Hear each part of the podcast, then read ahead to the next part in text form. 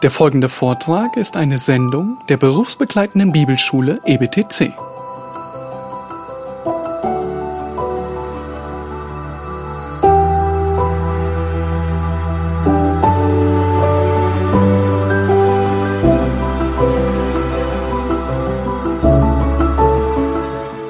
So. Ja, wir blieben gestern stehen bei der Tatsache, dass die Bibel vollständig ist und die Bibel genügt. Nun an äh, verschiedenen Stellen des Alten Testaments und auch im Neuen Testament finden sich Warnungen etwas zum Wort Gottes hinzuzutun oder etwas von ihm wegzunehmen. 5. Mose Kapitel 4, Vers 2.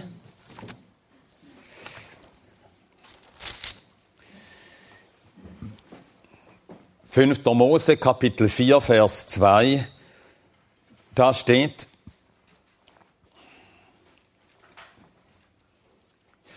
Ihr sollt nichts hinzutun zu dem Wort, das ich euch gebiete, und sollt nichts davon wegnehmen, damit ihr die Gebote des Herrn eures Gottes haltet, die ich euch gebiete. Das wird in 5. Mose 13, Vers 1 noch einmal gesagt. 5. Mose 13, 1. Das ganze Wort das ich euch gebe, das sollt ihr halten, es zu tun, du sollst nichts hinzufügen und nichts davon wegnehmen.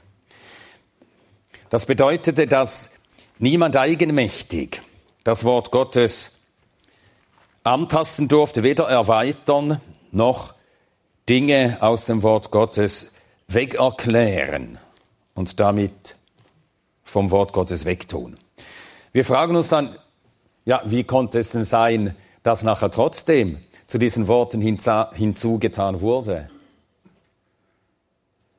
Josua hat hinzugetan zum Wort. Der Verfasser des Buches, der Richter, der Historiker hat hinzugetan und so weiter. Das zeigt uns, dass ein Josua und die, die die weiteren Bücher der Bibel schrieben, dass sie davon überzeugt waren, dass sie nicht eigenes hinzutaten, sondern dass Gott ihnen den Befehl gab und ihnen ein Wort oder das Wort und die Worte gab, die sie auf sein Geheiß hin aufschrieben. Es findet sich eine gleiche Warnung in Sprüche Kapitel 30. Sprüche Kapitel 30, die Verse 5 und 6.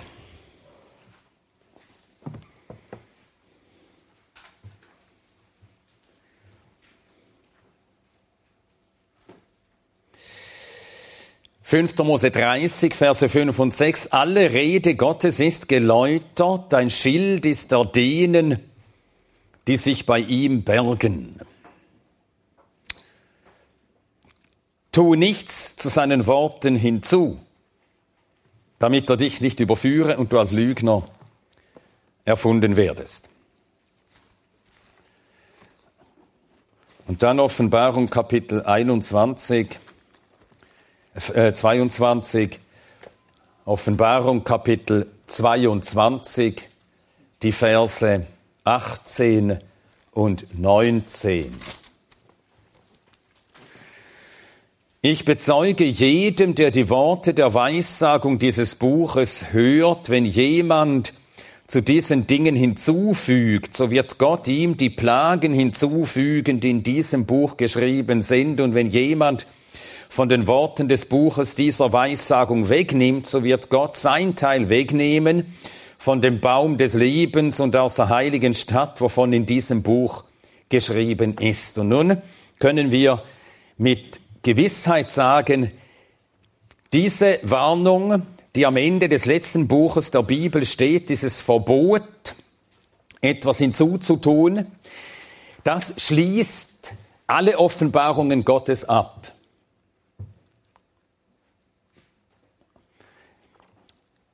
Er hebt sich da nicht der Einwand, ja, aber das wurde ja Mose schon gesagt und nachher kamen doch weitere Offenbarungen. Das hat Salomo schon geschrieben und es kamen doch weitere Offenbarungen.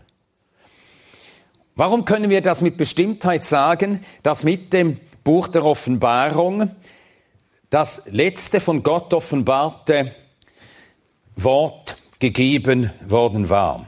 Wir schlagen dazu auf Hebräer Kapitel 1, Vers 1. Hebräer Kapitel 1, Vers 1.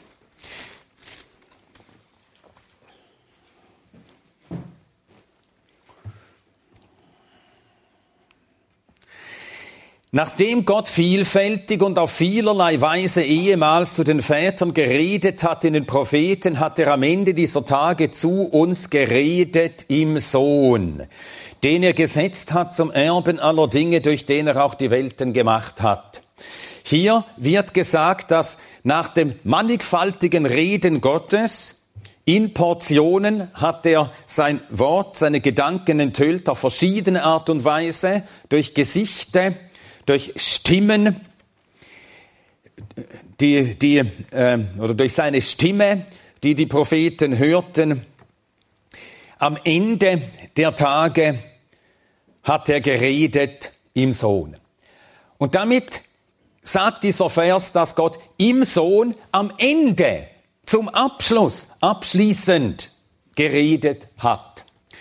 Im und durch den Sohn, mit dem Kommen des Sohnes Gottes, wurde Gottes Offenbarung abgeschlossen. Und so lesen wir in Johannes 15, Vers 15, den Vers haben wir bereits einmal gelesen, dort wo es darum ging zu zeigen, dass Jesus jener Prophet ist, den Mose angekündigt hatte, der alles, was er von Gott empfing, den Seinen weitergab. Johannes 15, Vers 15. Ich nenne euch nicht mehr Knechte, denn der Knecht weiß nicht, was sein Herr tut, euch aber habe ich Freunde genannt, weil ich alles, was ich von meinem Vater gehört habe, euch kundgetan habe. Die Worte, die der Sohn Gottes vom Vater empfing, gab er seinen auserwählten Zeugen. Da waren nur noch elf von den zunächst zwölf Jüngern bei ihm. Judas war inzwischen schon hinausgegangen in die Nacht.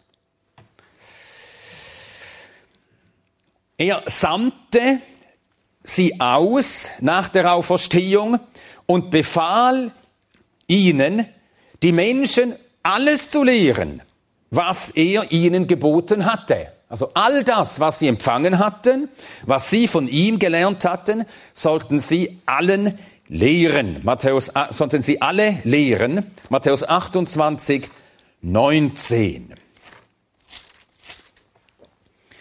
Matthäus 28, 19. Geht nun hin und macht alle Nationen zu Jüngern und tauft sie auf den Namen des Vaters und des Sohnes und des Heiligen Geistes.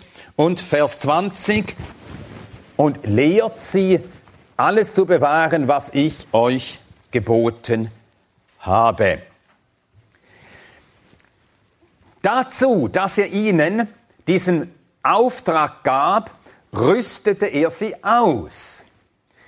Denn es wäre ja denkbar, es wäre zu erwarten gewesen, die Jünger, wie hätten sie sich an alles erinnern sollen? Und wie hätten sie sich so erinnern sollen, dass nichts von dem, was sie gelernt hatten, dann in etwas anderer Gestalt weitergereicht wurde? Oder Dinge vergessen? Wie hätten sie nicht Dinge vergessen haben sollen, die notwendig gewesen wären?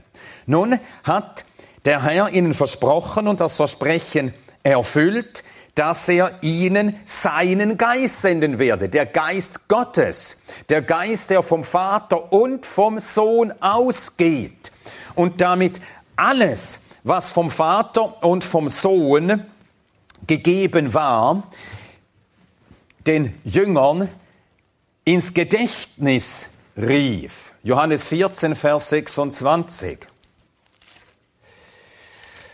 Johannes 14, Vers 26. Der Sachwalter oder der Stellvertreter oder der Beistand, der Heilige Geist, den der Vater senden wird in meinem Namen, der wird euch alles lehren und euch an alles erinnern, was ich euch gesagt habe. An alles erinnern. Aber zudem würde er sie auch alles lehren.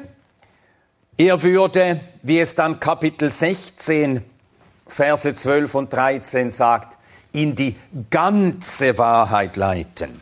Johannes Kapitel 16, Verse 12 und 13. Johannes 16, Verse 12 und 13.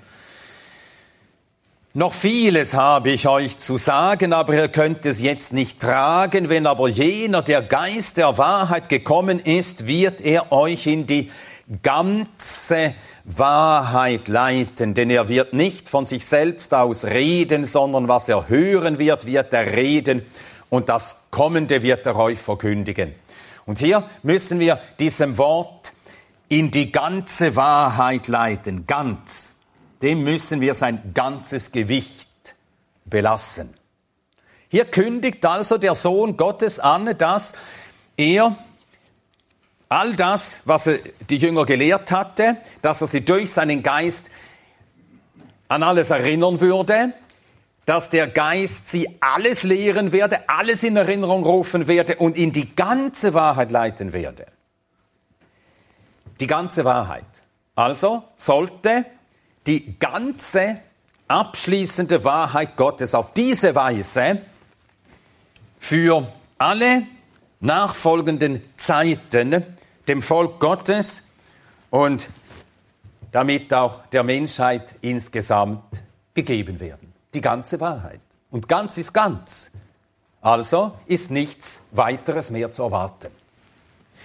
Der Heilige Geist hat die Jünger auch nichts äh, gelehrt, was den Lehren des Herrn widersprochen hätte, das schon gar nicht, aber auch nichts anderes gelehrt. Es gibt Leute, die meinen, in den Lehrbriefen stehen andere Dinge als in Evangelien. Das ist ein ganz großer Unsinn. Das widerspricht direkt stracks diesen Worten des Herrn. In den Lehrbriefen wird das, was der Herr die Jünger lehrt in den Evangelien, was in den Evangelien steht, ausgeleuchtet, aber nichts Neues ausgeleuchtet, in der ganzen Tief- und Tragweite erklärt. Also, so ist das ganze Wort Gottes abschließend offenbart. Und das wusste auch ein Paulus, obwohl er nicht dabei war bei den elf Jüngern dort. Der Herr erschien ihm persönlich. Später und er wurde zum Apostel berufen und bestimmt. Und so heißt es in Kolosser 1, 25. Kolosser 1, 25.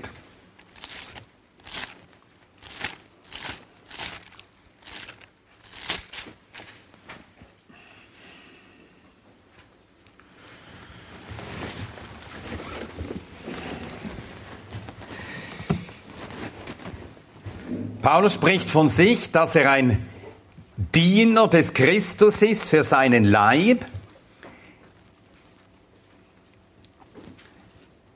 Die Gemeinde, deren Diener ich geworden bin nach der Verwaltung Gottes, die mir in Bezug auf euch gegeben ist, um das Wort Gottes zu vollenden, aufs Vollmaß zu bringen.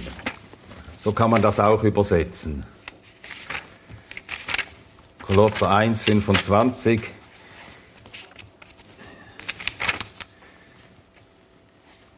Ja, hier wird als Verb verwendet plero, vollmachen, plero sei, ein Infinitiv Aurist. Also das Wort Gottes wird, wurde durch den Dienst der Apostel aufs Vollmaß gemacht.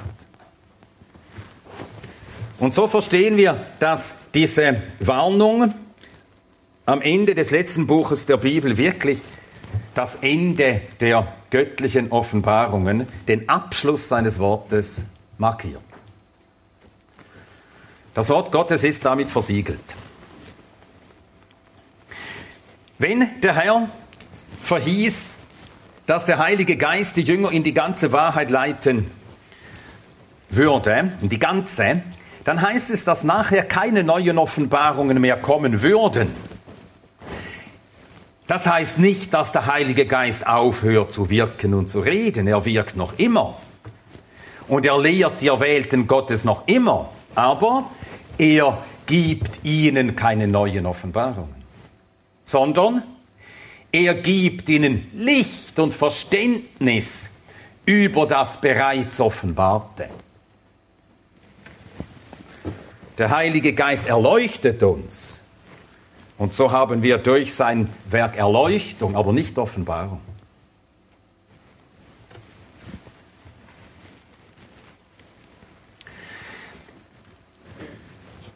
Die Glaubenslehre, so können wir zusammenfassend alles bezeichnen, was Gott uns mit der Bibel gegeben hat. Die gesamte Glaubenslehre wurde durch die Apostel zum Abschluss gebracht, vollständig gelehrt. Paulus kann den Ephesern sagen, er habe ihnen den ganzen Ratschluss Gottes verkündigt. Apostelgeschichte Kapitel 20. Hier also wieder dieses Wort ganz.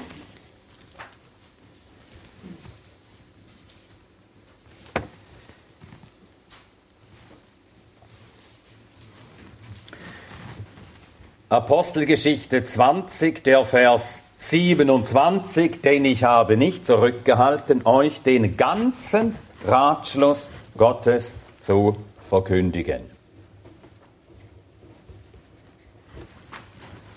Entsprechend sagt Judas im Judasbrief im Vers 3, Judasbrief, der Vers 3.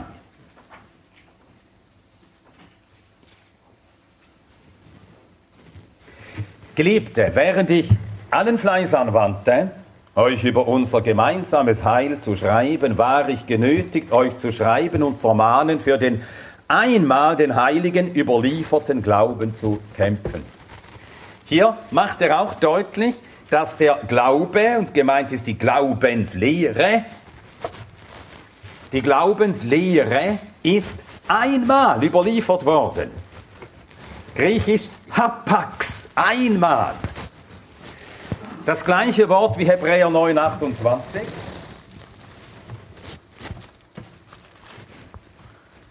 Hebräer 9, 28.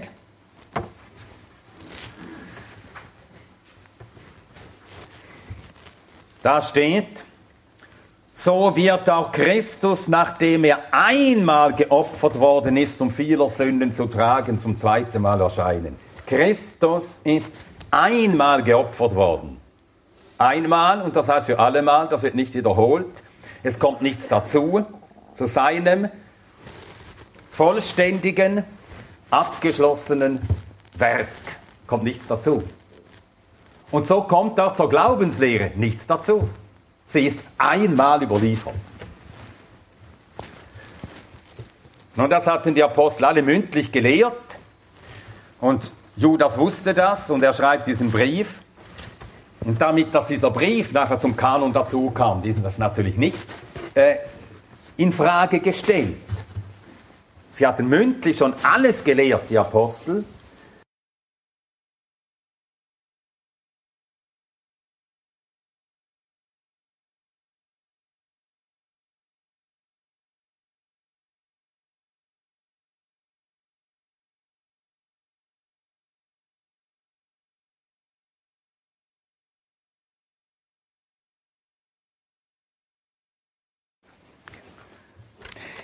Ja, denn wäre alles aufgeschrieben, was die Apostel lehrten mündlich, dann hätten wir immer eine ganze Bibliothek zu lesen.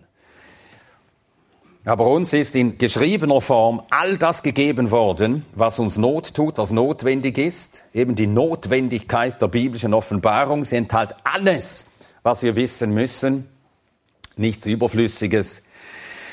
Die ganze Glaubenslehre ist mit dem Kommen Christi und durch die von ihm beauftragten Apostel vollständig gegeben. Einmal gegeben die Offenbarung Gottes ist damit abgeschlossen. Die Bibel ist abgeschlossen.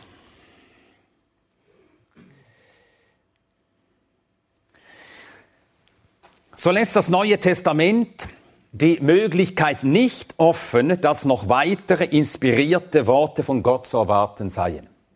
Der Sohn Gottes hat von Propheten gesprochen, die kommen werden, samt und sonders falsche Propheten. Matthäus 24. Falsche Propheten.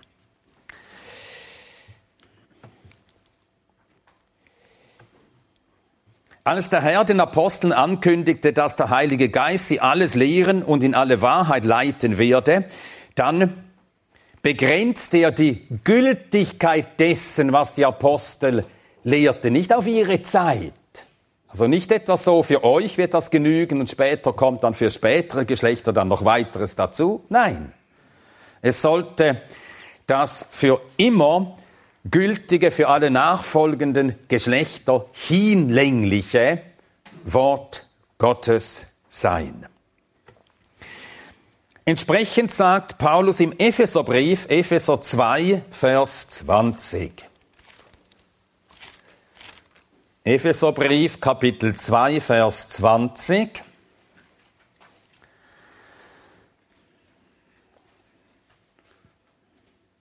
Er spricht im Zusammenhang von, vom Leib Christi, der besteht aus Heiden und Juden, die erlöst zum Vater, zu Gott gebracht worden sind, wie sie gemeinsam einen Leib bilden, wie sie gemeinsam das Haus Gottes, die Behausung Gottes im Geist sind.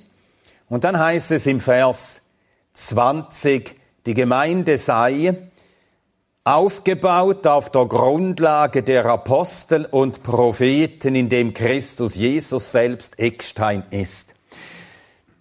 Die Grundlage, der Dienst der Apostel und neutestamentlichen Schriftpropheten.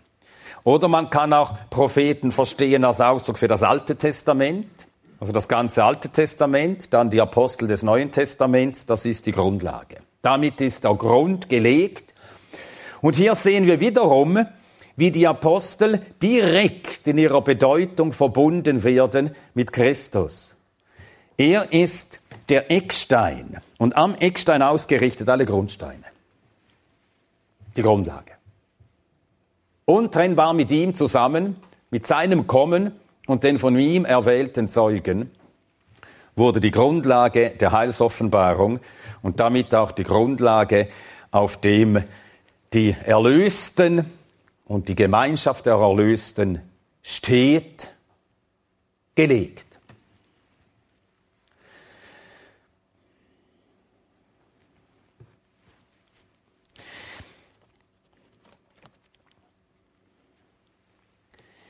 Wir haben Offenbarung 22, die Verse 18 und 19 gelesen.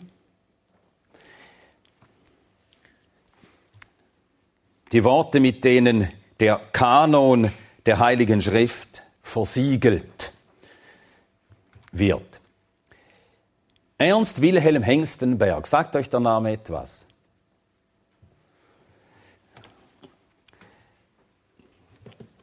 Bibelausleger aus dem 19. Jahrhundert, bibeltreuer Bibelausleger, als die Bibelkritik schon große Verwüstung angerichtet hatte in Deutschland, blieb er dem Wort Gottes treu. Und Hengstenberg, er schreibt zur Offenbarung 22, 18 und 19 Folgendes. Der natürliche Mensch muss, wie in der Schrift überhaupt, so besonders in diesem Buch, also im Buch der Offenbarung, vieles nicht finden, was er will. Ebenso vieles finden, was er nicht will.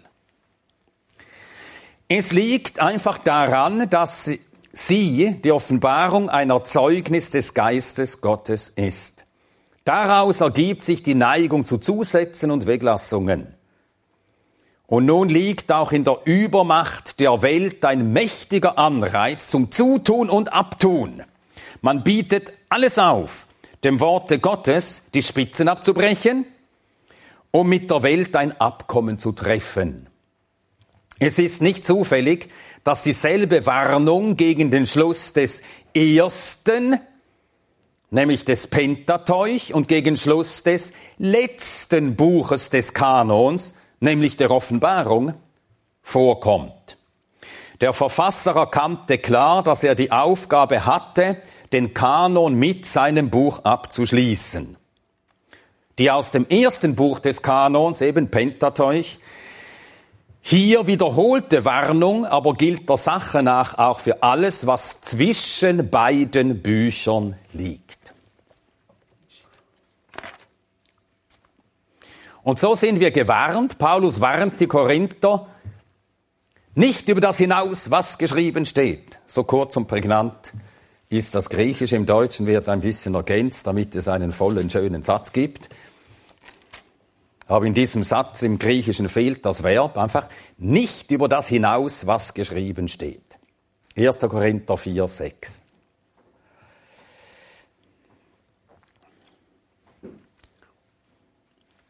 Nun, was tun wir? Was tut der Mensch, wenn er zu Gottes Wort etwas hinzufügt? Wer zu Gottes Worten etwas hinzufügt, macht Menschenworte Gottes Worten gleich. Stellt sie auf die gleiche Ebene wie Gottes Worte. Und das ist ein großer Frevel.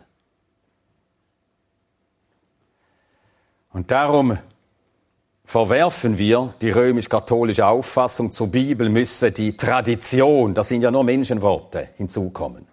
Das ist ein großer Frevel. Und die Warnung von Offenbarung 22 wird in Erfüllung gehen. Gott wird denen ihr Teil am äh, Baum des Lebens, und das heißt am ewigen Leben, wegnehmen. Wer zum Wort Gottes hinzutut, wird von Gott verworfen.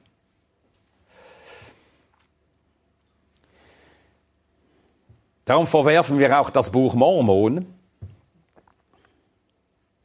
Darum verwerfen wir die Visionen einer Ellen G. White, der Gründerin der Adventisten.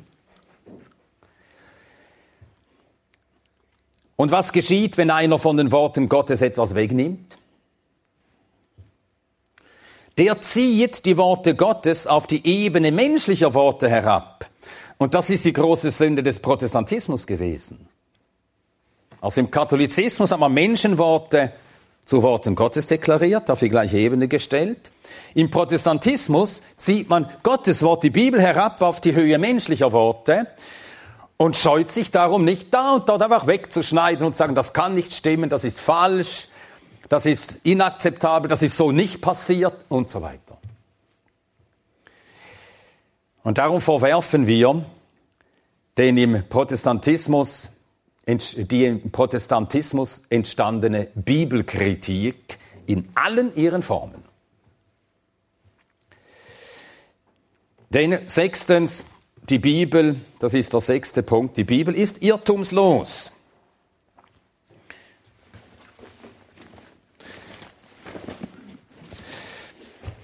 Äh, ein Satz aus der, oder zwei Sätze aus der Chicago-Erklärung.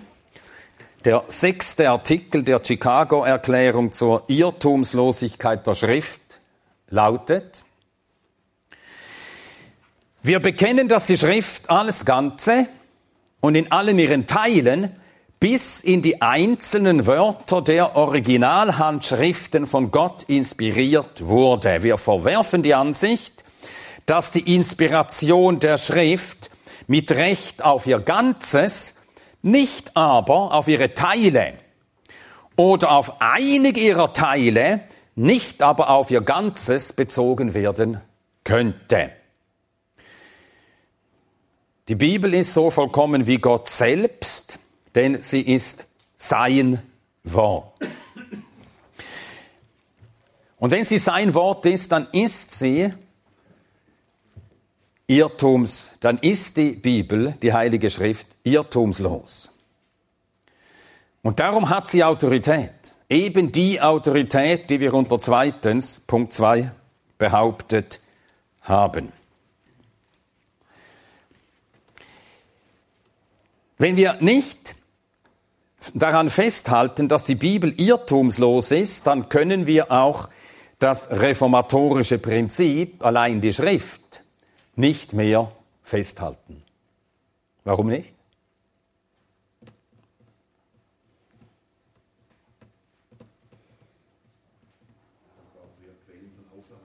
Ja, wenn wir nicht glauben, dass die Bibel irrtumslos ist, dann hat sie Irrtümer. Wie bekommen wir denn Gewissheit darüber, welches die Irrtümer sind oder nicht, also wenn es welche geben sollte? Ja, dann müssen wir von irgendwoher belehrt werden außerhalb der Bibel, welches die Irrtümer seien. Also dann bräuchten wir zur Bibel noch eine weitere Informationsquelle, die uns zeigt, wo die Irrtümer sind, die wir ausscheiden müssen. Also dann hätten wir die Bibel plus die kritische Quelle. Brauchten wir diese beiden Dinge. Nicht sola scriptura, allein die Schrift, sondern die Schrift plus die äh, Quelle, das Licht der Kritik. Die Bibel ist irrtumslos. Ich habe einmal sieben Gründe dafür aufgelistet. Ich nenne sie kurz. Es macht nichts, wenn ihr es nicht jetzt aufschreiben könnt. Ich nenne sie einfach, lese sie hier ab. Erstens, Gottes Charakter verlangt die Irrtumslosigkeit seines Wortes. Zweitens, der Charakter des Menschen verlangt eine irrtumslose und unfehlbare Offenbarung. Drittens, das Selbstzeugnis der Schrift fordert ihre Irrtumslosigkeit. Viertens, das Zeugnis des Herrn Jesus verlangt die Irrtumslosigkeit der Schrift. Fünftens, wenn ein Fehler in der Bibel möglich ist, dann sind unzählige Fehler möglich. Sechstens, nur eine irrtumslose Bibel kann verbindliche und alleinige Autorität in allen Fragen des Glaubens, des Heils und des christlichen Wandels sein, haben. Siebtens, der historische Glaube der christlichen Kirche bestätigt die Irrtumslosigkeit der Bibel. Während 16 Jahrhunderten haben alle Christen das geglaubt. Vertreten gegenüber Zweiflern und Feinden des Evangeliums und des Glaubens verteidigt. Während 1600 Jahren.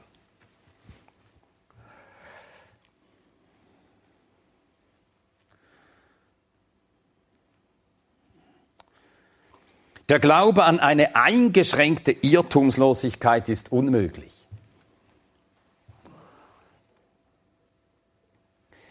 Manche Evangelikale meinen aber, die Irrtumslosigkeit der Heiligen Schrift sei nicht mehr zu halten.